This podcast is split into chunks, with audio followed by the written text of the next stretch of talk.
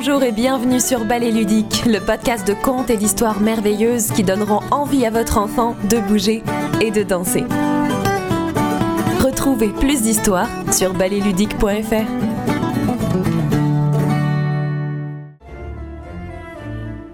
L'ogre qui avait mal au ventre. Une adaptation de l'histoire écrite par Mamicha et publiée sur shortedition.fr. Il était une fois, dans un pays merveilleux, vivait Ursule, une vieille femme bien étrange. Elle avait le dos voûté, un nez crochu, des doigts osseux et avançait à tout petits pas. Malgré cela, elle parcourait du chemin pour cueillir herbes, légumes et champignons qu'offrait la forêt au gré des saisons. Avec les ingrédients qu'elle trouvait, la vieille femme préparait des soupes, des tisanes et des onguents qui soulageaient les douleurs.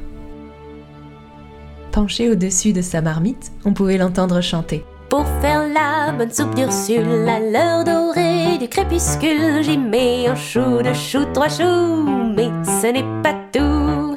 Lundi, j'y mets trois céleris, mardi, j'ajoute deux radis, mercredi, du pissenlit, et jeudi, un salsifis, vendredi, un brin de persil, et samedi, du pain rassis, et le dimanche, je la mange. Au village, on se méfiait de la vieille femme.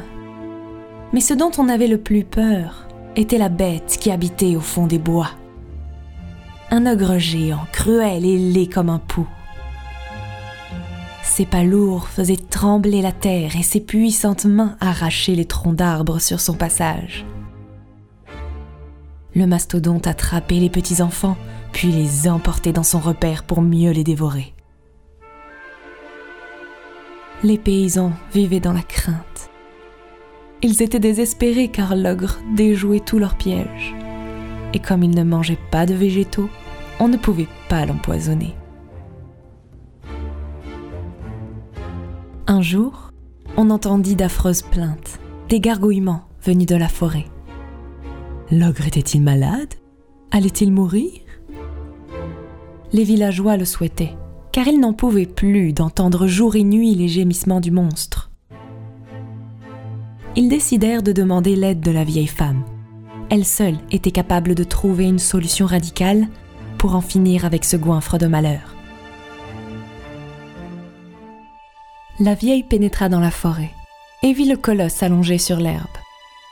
Il se tordait de douleur en tenant sa bedaine dans ses grosses mains.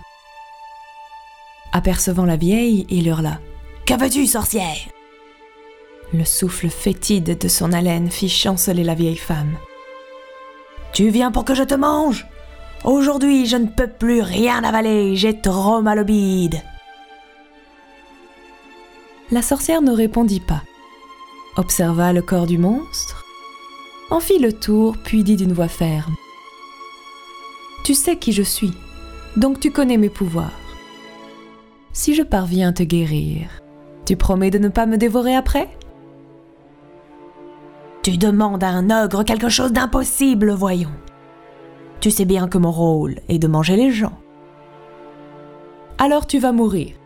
Tant pis pour toi. Et la vieille fit semblant de s'en aller.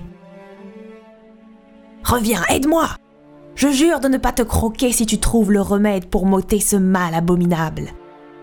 De toute façon, tu ne risques rien. Tu es bien trop vieille et je n'aime que la chair fraîche. Ah Parlons-en de la chair fraîche. Tu t'empiffres de viande crue et tu ne consommes jamais de légumes ni de fruits. C'est pour ça que tu as mal au ventre. Des fruits? Des légumes? L'ogre fit une vilaine moue. Il faut équilibrer ton régime alimentaire. Si tu suis mes conseils, tu n'auras plus jamais de problèmes digestifs. En attendant, viens chez moi je vais soulager tes douleurs. Étrange spectacle sur le chemin de cet ogre monstrueux repoussant qui se tenait la panse en suivant docilement une petite bonne femme toute desséchée. L'ogre s'allongea devant la porte de la masure. La sorcière sortit enfin de sa cuisine portant à bout de bras un gros chaudron rempli d'un liquide fumant. Tiens, bois ça. L'infusion de thym est excellente pour la digestion. Tu vas te sentir mieux. Je t'avertis, répondit l'ogre en lui jetant un regard soupçonneux. Si tu me fais avaler du poison, j'aurai le temps de te croquer avant qu'il ne fasse effet.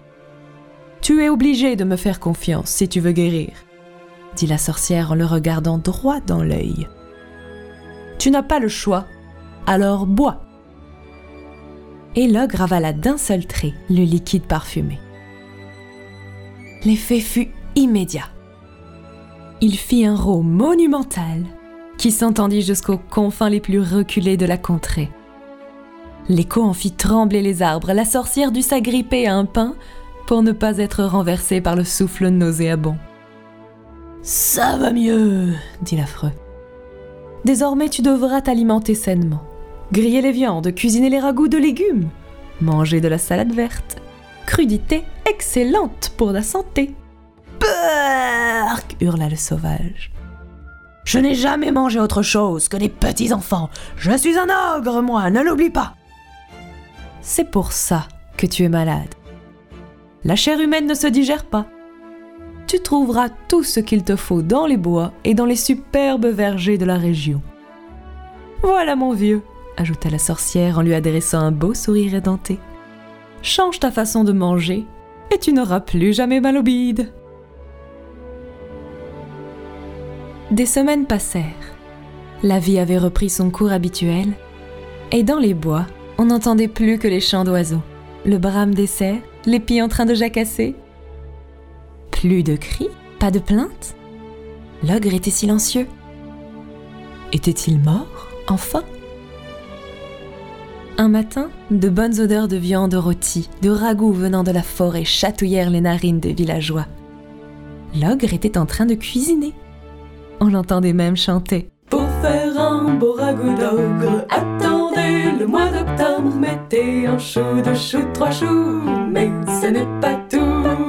Lundi j'y mets trois céleris, mardi j'ajoute deux radis, le mercredi du pissenlit, et jeudi un salsifis,